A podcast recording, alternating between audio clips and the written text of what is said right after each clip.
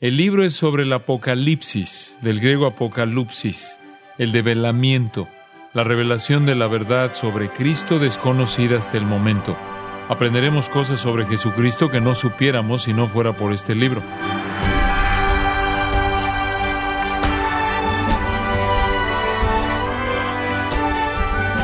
Sea usted bienvenido a esta edición de Gracia a vosotros con el pastor John MacArthur. Los ejércitos usan imágenes satelitales para descubrir movimientos de tropas enemigas o construcciones estratégicas y clandestinas del enemigo. Pero, ¿qué es lo que hace efectivo ese medio de observación aérea de defensa? Bueno, ellos pueden apreciar desde las alturas cosas que a nivel del suelo no sería posible. De esta forma, John MacArthur nos brinda una mirada a vuelo de pájaro para ver en el libro de Apocalipsis y ofrecernos una visión panorámica del mismo. Nos encontramos en la serie La verdad que permanece, aquí en gracia a vosotros. Ahora llegamos al capítulo 4 y dejamos la era de la iglesia. Tenemos la iglesia en la tierra en los capítulos 2 y 3. De pronto aparecemos en el cielo en el capítulo 4. El tema del cielo es la adoración. En el 4.1 leemos, Después de esto miré, y he aquí una puerta abierta en el cielo. Y la primera voz que oí, como de trompeta, hablando conmigo, dijo, Sube acá, y yo te mostraré las cosas que sucederán después de estas. Ahora pasamos a la fase 3 del plan. Hemos examinado las cosas que has visto y las que son en los capítulos 1 al 3. Ahora comenzaremos a examinar las que han de ser después de estas, como dice el 1.19. El curso de la cronología y del plan está diseñado muy cuidadosamente. Observe el 4.2. Y al instante yo estaba en el Espíritu. Lo que significa que a él lo guiaba el Espíritu hacia esta visión. Esto es lo que él vio. He aquí un trono establecido en el cielo. Y la palabra griega para establecido supone la idea de permanencia. Este no es cualquier trono pasajero. Es un trono eterno, permanente, el trono de Dios. Sabemos esto porque de acuerdo con el versículo 13, el aspecto del que estaba sentado era semejante a piedra de jaspe, esto es diamante, y de cornalina, esto es rubí, y había alrededor del trono un arco iris, semejante en aspecto a la esmeralda. Tal arco iris de esmeralda es reflejo de la fidelidad de Dios. En su visión, Juan está siendo testigo de Dios en su trono en el cielo, y Juan está al descubrir qué va a suceder cuando el cielo comience a actuar sobre la tierra. Primero, averigüemos quién está allá arriba. Versículo 4. Y alrededor del trono había veinticuatro tronos, y vi sentados en los tronos a veinticuatro ancianos, vestidos de ropas blancas, con coronas de oro en sus cabezas. Ahora bien, ¿quiénes son ellos? Yo creo que representan la iglesia de Jesucristo. Esta escena trata sobre una época de recompensas. El énfasis está en las coronas doradas en las cabezas de los ancianos. Veo esta escena como la iglesia en el rapto, ahora completada en el cielo, reinando con Dios alrededor de su trono en gloria, luego de haber sido recompensada. Cuando Jesús viene a llevar la iglesia en el rapto, él dice en Apocalipsis 22, 12, He aquí yo vengo pronto y mi galardón conmigo. Creo que lo primero que sucede cuando seamos arrebatados es que nos elevamos al cielo y recibimos nuestras recompensas. Aquí están estos ancianos que llevan coronas, están sentados en tronos y usan ropas blancas. A la iglesia se le prometen los tres. No creo que los ancianos representan a Israel basado en el 5, 9 y 10, donde dice cantaban un nuevo cántico diciendo, digno eres de tomar el libro y de abrir sus sellos, porque tú fuiste inmolado y con tu sangre nos has redimido para Dios de todo linaje y lengua y pueblo y nación, y nos has hecho para nuestro Dios reyes y sacerdotes, y reinaremos sobre la tierra. Los que han sido redimidos están cantando esa canción. Creo que esta escena se refiere a la gente redimida, los que son salvos, aquellos que han sido redimidos en cada tribu, lengua, pueblo y nación. Según yo lo veo, no puede referirse a los ángeles, no puede referirse a santos de Israel, por lo que debe referirse a la iglesia. La visión continúa ahí en el 4.5. Y del trono salían relámpagos y truenos. Entonces Juan ve de nuevo la visión del Espíritu séptuplo ante el trono divino. Entonces Juan dice en el versículo 6, y delante del trono había como un mar de vidrio semejante al cristal. La imagen es semejante a la de Ezequiel 1. Juan describe cuatro criaturas vivas alrededor del trono. Creo que son ángeles, y Juan los describe como en adoración, versículos 9 al 11. Todo el cielo está en adoración.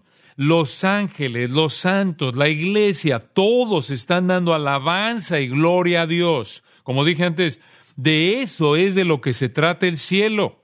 El cielo es un lugar donde todo el mundo adora a Dios. Y eso es lo que Juan ve cuando tiene esta visión del cielo. Pero entonces algo interesante sucede en el capítulo 5. Se interrumpe la adoración. Versículo 1. Y vi en la mano derecha del que estaba sentado en el trono un libro. ¿Saben lo que es? Es el documento de propiedad de la tierra porque estaba, versículo 1, sellado con siete sellos. La ley romana exigía que un título fuera sellado siete veces.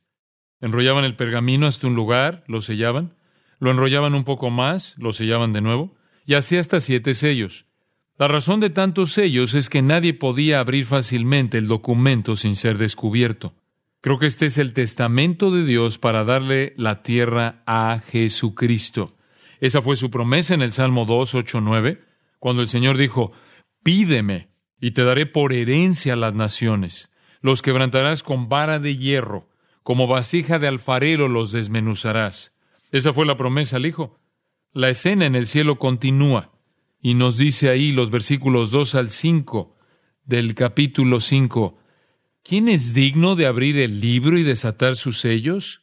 Y ninguno, ni en el cielo, ni en la tierra, ni debajo de la tierra, podía abrir el libro, ni aun mirarlo.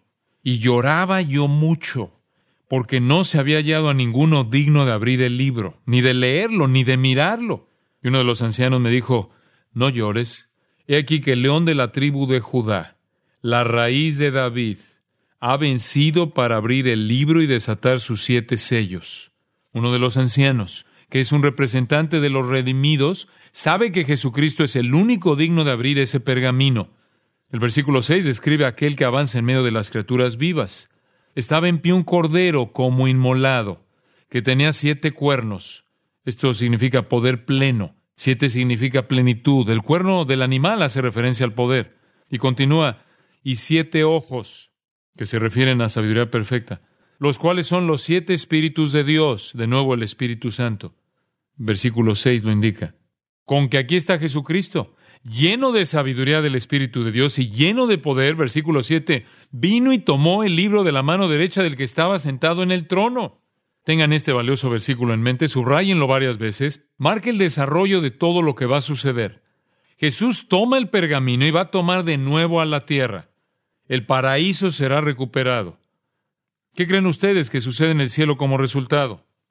Versículos 8 al 14 indican que provoca mayor adoración. ¿Por qué está tan emocionado el cielo?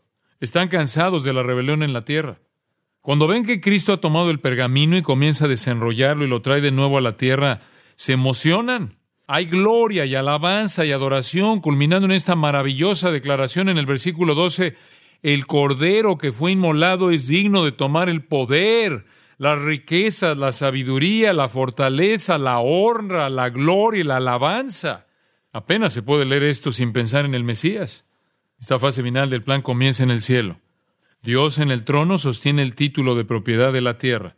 Mientras el cielo está adorando, buscando a alguien apropiado para tomar el título y recuperar la tierra, el Cordero viene a tomar el título de propiedad y recuperar la tierra. Eso provoca más muestras de alegría de nuevo. El capítulo 6 comienza cuando el Señor despega los sellos. Hay siete sellos y cada uno que se rompe revela otra cosa que va a suceder en la tierra. El primer sello es la paz, de acuerdo con los versículos 1 y 2, donde dice, vi cuando el Cordero abrió uno de los sellos, y oí a uno de los cuatro seres vivientes decir como con voz de trueno, ven y mira. Y miré, y aquí un caballo blanco, y el que lo montaba tenía un arco, y le fue dada una corona, y salió venciendo y para vencer. ¿Quién es este montando en un caballo blanco? Es un conquistador que no necesita usar arco y flecha porque no tenía que guerrear. La suya es una conquista pacífica. El periodo de la tribulación en la tierra comienza entonces con una falsa paz motivada por el anticristo. Pueden comparar estos versículos con Daniel 9:27. Hace un pacto con el pueblo de Dios e instaura una falsa paz, de manera que es un falso Cristo. que trae lo que parece ser la paz, pero no dura mucho porque el segundo sello se rompe en el versículo 4 y se revela otro caballo, solo que este es rojo. Estos son los cuatro jinetes del Apocalipsis. Observa lo que dice el versículo 4. Al que lo montaba le fue dado poder de quitar de la tierra la paz y que se matasen unos a otros. El segundo sello es la guerra. Eso da lugar a la ruptura del tercer sello, versículos 5 y 6.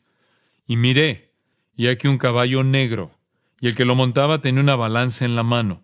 Y oí una voz de en medio de los cuatro seres vivientes que decía, dos libras de trigo por un denario y seis libras de cebada por un denario. Eso significaría que la persona obtuvo casi una y media pintas de cebada y un tercio de esa cantidad en trigo por un día de trabajo.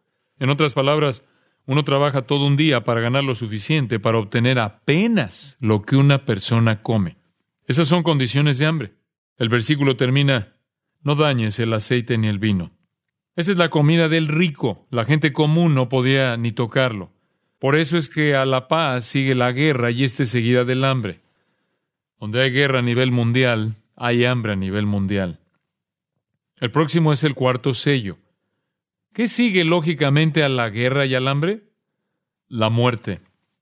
El versículo 8 dice, miré y aquí un caballo amarillo, y el que lo montaba tenía por nombre muerte, y el Hades le seguía y le fue dada potestad sobre la cuarta parte de la tierra para matar con espada, con hambre, con mortandad y con las fieras de la tierra. En la medida en que llegamos a la apertura del séptimo sello, encontramos algunas personas bajo el altar en el versículo 9.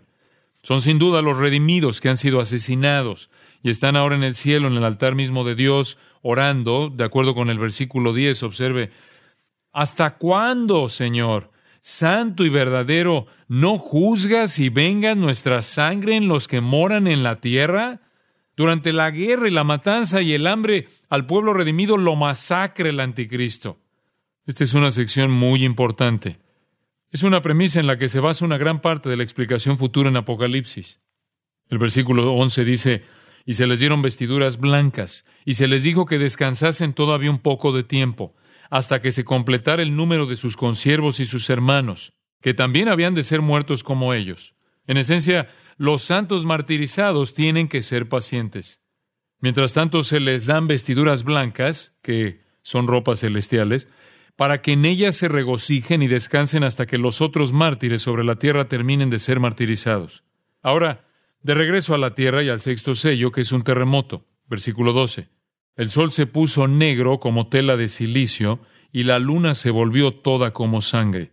Joel habló acerca de este incidente, al igual que Pedro el día de Pentecostés. Lo vemos en Joel 1, 28 al 32 y Hechos 2, 17 al 21. Apocalipsis 6, 13 dice, las estrellas del cielo cayeron sobre la tierra como la higuera deja caer sus higos cuando es sacudida por un fuerte viento. Ahora, imagínense eso. El sol se pone negro, la luna se pone roja como la sangre, las estrellas caen del cielo, y entonces el cielo desaparece como un pergamino que se enrolla, versículo 14. ¿Alguna vez ustedes han bajado una cortina y luego la han soltado? Eso es lo que le va a pasar al cielo. Versículo 14 dice, y todo monte y toda isla se removió de su lugar. Ese será un momento espantoso. Un miedo tremendo es la reacción en los versículos 15 al 17. La gente pide a gritos que caigan las rocas y las montañas, diciendo, Caed sobre nosotros y escondednos del rostro de aquel que está sentado sobre el trono y de la ira del Cordero, porque el gran día de su ira ha llegado y ¿quién podrá sostenerse en pie? Si ustedes tienen que soportar esto, serán como una canasta. ¿Ustedes se pueden imaginar lo que era para Juan el tener todas estas visiones? Por eso el Señor le da un respiro en el capítulo 7. En medio de todo el caos que ocurre, habrá una bendición. A algunos se les librará de este juicio. A algunos creyentes se les eximirá. ¿Quiénes son? Son 144 mil judíos de cada tribu, con la excepción de Dan. A ellos se les omite debido a su burda idolatría, como lo vemos en Deuteronomio capítulos 27 y 28. Pero si a ustedes les preocupa Dan, Ezequiel 48, unido, señala que ellos están incluidos en el reino, de manera que son devueltos bondadosamente al rey, pero simplemente no se les permite servir en este ministerio en particular. A mitad de la semana, cuando comience el holocausto, ya habrá judíos que han creído en Jesucristo como su Salvador y Señor, y pasarán por la tribulación y no podrán ser ultimados. No pueden ser heridos porque están sellados y protegidos, versículos 2 y 3. Nada les puede hacer daño, por lo que durante la segunda mitad de la tribulación habrá 144 mil judíos que predican el Evangelio. Van a ser muy eficientes. Juan dice ahí en el 7, versículos 9 y 10, observe, después de esto miré, y aquí una gran multitud, la cual nadie podía contar, de todas naciones y tribus y pueblos y lenguas, que estaban delante del trono y en la presencia del Cordero, vestidos de ropas blancas y con palmas en las manos, y clamaban a gran voz diciendo, la salvación pertenece a nuestro Dios que está sentado en el trono y al Cordero. ¿De dónde vinieron? Son el fruto de los 144 mil judíos. Esta es una de las maravillosas declaraciones acerca de la soberanía de Dios en la salvación. Dios decidirá salvar 144 mil judíos y seleccionará a 12 mil de cada tribu de Israel. Solo él sabe dónde se conectan las personas con sus tribus. Ellos perdieron todos los documentos en la destrucción de Jerusalén en el año 70 después de Cristo. Pero él no pierde los documentos. Aquellos 144 mil judíos redimidos serán los evangelistas. Debido a su ministerio vendrán innumerables personas de cada tribu y lengua y nación y pueblo a alabar al Señor Jesucristo. Por supuesto, lo que viene después de esto en el cielo es mucha más adoración en el resto del capítulo 7. Ahora llegamos al séptimo sello en el capítulo 8. El séptimo sello es la reacción a los primeros seis. Tanto como la séptima trompeta será una reacción a las primeras seis y la séptima copa una reacción a las primeras seis. El versículo 1 dice, Cuando abrió el séptimo sello, se hizo silencio en el cielo como por media hora. ¿Qué quiere decir esto? ¿Qué se detuvo? La adoración había sido la práctica de todos en el cielo, pero ahora se detiene durante media hora. ¿Por qué? Todos se han aterrorizado por el holocausto de furia divina que se está extendiendo. Entonces aquí vienen los juicios de las siete trompetas. El Señor ha abierto el sello y al final de él vienen trompetas que anuncian el juicio. Versículos 6 y 7 dice, Y los siete ángeles que tenían las siete trompetas se dispusieron a tocarlas. El primer ángel tocó la trompeta, y hubo granizo y fuego mezclados con sangre, que fueron lanzados sobre la tierra y la tercera parte de los árboles se quemó, y se quemó toda la hierba verde. Ese es un juicio a la vegetación, y un juicio a la vegetación es un juicio al hombre porque él no puede vivir sin vegetación en la mayoría de los lugares. Es también un juicio a los animales porque ellos no pueden vivir sin vegetación tampoco. Juan continúa, versículos 8 y 9. Observe. El segundo ángel tocó la trompeta, y como una gran montaña ardiendo en fuego fue precipitada en el mar y la tercera parte del mar se convirtió en sangre. Y murió la tercera parte de los seres vivientes que estaban en el mar, y la tercera parte de las naves fue destruida. Imagínense esto. Dios juzga, y un tercio de la vegetación desaparece, un tercio del mar se vuelve como de sangre, y la tercera parte de las criaturas del mar mueren. Entonces, flotando en un tercio de los mares del mundo está este desorden maloliente, podrido y putrefacto. El hombre no fue capaz de reconocer el regalo de Dios en la creación y por eso Dios se la quita. El hombre no fue capaz de darle a Dios la gloria por las cosas maravillosas que él había hecho, la hierba verde, las plantas y los árboles, el mar y todos los seres vivos que están en él. El hombre no glorificó a Dios y por eso Dios se lo quita. Entonces la tercera trompeta suena en los versículos 10 y 11. Observe lo que dice. Y cayó del cielo una gran estrella ardiendo como una antorcha, y cayó sobre la tercera parte de los ríos y sobre las fuentes de las aguas. Y el nombre de la estrella es Ajenjo. Y la tercera parte de las aguas se convirtió en Ajenjo, y muchos hombres murieron a causa de esas aguas, porque se hicieron amargas. Luego este es el juicio al agua de beber. Todos los manantiales del agua de beber se han puesto amargos y un tercio de ella es destruida como el resto. La cuarta trompeta suena en el versículo 12 y se oscurece una tercera parte del sol. ¿Ustedes saben qué efecto tendrá eso sobre el calendario y sobre la vida diaria? No sé la clase de caos que eso provocará. Asimismo, dice el versículo 12, la tercera parte de la luna y la tercera parte de las estrellas, para que se oscureciese la tercera parte de ellos, y no hubiese luz en la tercera parte del día, y asimismo de la noche. Es probable que el cielo se llene de raros eclipses. Entonces Juan dice, versículo 13, oí un ángel volar por en medio del cielo, diciendo a gran voz, ay, ay, ay de los que moran en la tierra, a causa de los otros toques de trompeta que están para sonar los tres ángeles. En el capítulo 9, la cuarta trompeta suena y cae una estrella del cielo, de acuerdo con el 9.1. ¿Cuál es el significado de eso? Es Lucifer, y él tiene la llave del abismo sin fondo. ¿Ustedes saben quién está en el abismo sin fondo? Son demonios que han sido arrojados allí por Dios. Pero Lucifer obtiene la llave y baja para abrir el abismo sin fin. ¿Qué va a suceder? Todos esos demonios que han sido arrojados allí por miles de años van a salir finalmente.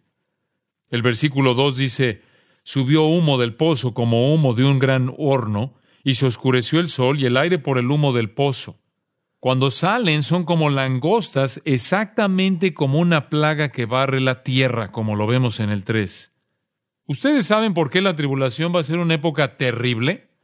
Todos los demonios arrojados en el infierno se van a soltar para sumarse a los que ya están en la tierra. A partir del versículo 4 dice, y se les mandó que no dañasen a la hierba de la tierra, ni a cosa verde alguna, ni a ningún árbol, sino solamente a los hombres que no tuviesen el sello de Dios en sus frentes. Y les fue dado, no que los matasen, sino que los atormentasen cinco meses.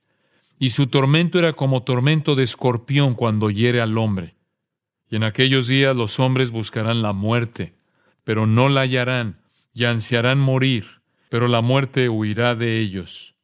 La plaga de langostas demoníaca va a cruzar el globo terráqueo torturando a los hombres durante cinco meses, y los hombres serán incapaces de buscar alivio incluso en la muerte. Los versículos 7 al 10 describen estos seres demoníacos en lenguaje simbólico. Luego el versículo 11 dice, y tienen por rey sobre ellos al ángel del abismo, cuyo nombre en hebreo es Abadón, significa destructor, y en griego Apolión, destructor también. Si ustedes creen que eso es malo, aún quedan dos trompetas más. Mientras suena la sexta trompeta, el río Éufrates se abre totalmente, versículo 15. Observe, y fueron desatados los cuatro ángeles que estaban preparados para la hora, día, mes y año, a fin de matar a la tercera parte de los hombres. Aquí viene una hueste liberada por un ángel, y la hueste debe matar a un tercio del mundo. El número del ejército de jinetes es de doscientos millones si vienen del este, cruzando el Éufrates, de acuerdo con el versículo 16. En el versículo 18, un tercio de la humanidad es asesinada por el fuego, el humo y el azufre que sale de las bocas de este ejército. Esa puede ser la forma en que se describe la artillería usando términos antiguos. Observe versículos 20 y 21. Y los otros hombres que no fueron muertos con estas plagas, ni aun así se arrepintieron de las obras de sus manos, ni dejaron de adorar a los demonios y a las imágenes de oro, de plata, de bronce, de piedra y de madera, las cuales no pueden ver, ni oír, ni andar, y no se arrepintieron de sus homicidios, ni de sus hechicerías, del griego farmaqueia, drogas, ni de su fornicación, ni de sus hurtos. Los hombres no se arrepintieron, simplemente maldijeron a Dios. Entonces, esas trompetas son muy formidables. Las primeras seis trompetas van a sonar al final de la tribulación. ¿Han notado ustedes que la iglesia no se menciona en absoluto? El capítulo 10 es otra pequeña pausa. Por eso a Juan se le da otra visión de la parte buena. Versículo 1 al 3 del capítulo 10, observe. Su rostro era como el sol y sus pies como columnas de fuego. Tenía en su mano un librito abierto y puso su pie derecho sobre el mar y el izquierdo sobre la tierra y clamó a gran voz, como ruge un león. Y cuando hubo clamado, siete truenos emitieron sus voces. Entonces este ángel le dice a Juan en el versículo 4, sella las cosas que los siete truenos han dicho y no las escribas. El juicio a los pecadores es demasiado. Es demasiado atemorizante y demasiado horripilante.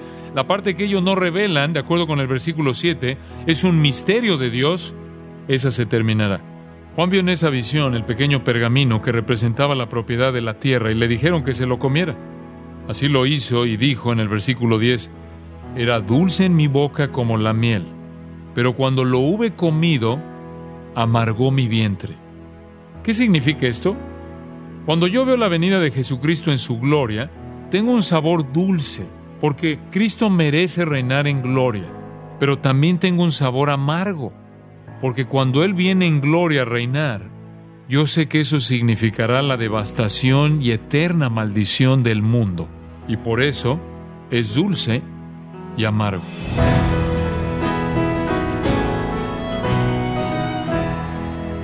John MacArthur nos ha mostrado algunas de las escenas más impactantes descritas en el libro de Apocalipsis. Saber que nos espera en el futuro victorioso en Cristo es de sumo aliento, para que nos esforcemos en el presente, haciendo todo para su gloria en la serie La verdad que permanece en gracia a vosotros. Y queremos recordarle, estimado oyente, que tenemos a su disposición el libro Pablo y Liderazgo. Este edificante libro contiene sermones temáticos de John MacArthur, mostrándonos al apóstol Pablo como ejemplo de liderazgo. Puede adquirirlo en su librería cristiana más cercana o en gracia.org recordándole que puede descargar todos los sermones de esta serie La verdad que permanece, así como todos aquellos que he escuchado en días, semanas o meses anteriores, animándole a leer nuestro blog con artículos relevantes, ambos en gracia.org. Si tiene alguna pregunta o desea conocer más de nuestro ministerio, como son todos los libros del pastor John MacArthur en español, o los sermones en CD que también usted puede adquirir, escríbanos y por favor mencione la estación de radio por medio de la cual usted nos escucha en gracia a vosotros. Es importante conocer no solo el país y ciudad de donde usted nos escucha, sino también la radio. Para quienes contactan nuestro ministerio por primera vez, pueden solicitar una copia del mensaje de promoción sin costo alguno, un mensaje por oyente, únicamente. Si usted vive en los Estados Unidos o Puerto Rico, escríbanos a Gracia Vosotros, P.O. Box 4000, Panorama City, California 91412. O puede escribirnos a través del siguiente correo electrónico radio arroba en nombre del pastor John MacArthur, nuestra coordinadora de estaciones Marilina Caruli y del personal, le damos las gracias invitándole para que nos acompañe en la próxima edición para continuar desatando la verdad de Dios un versículo a la vez, aquí en Gracia a Vosotros.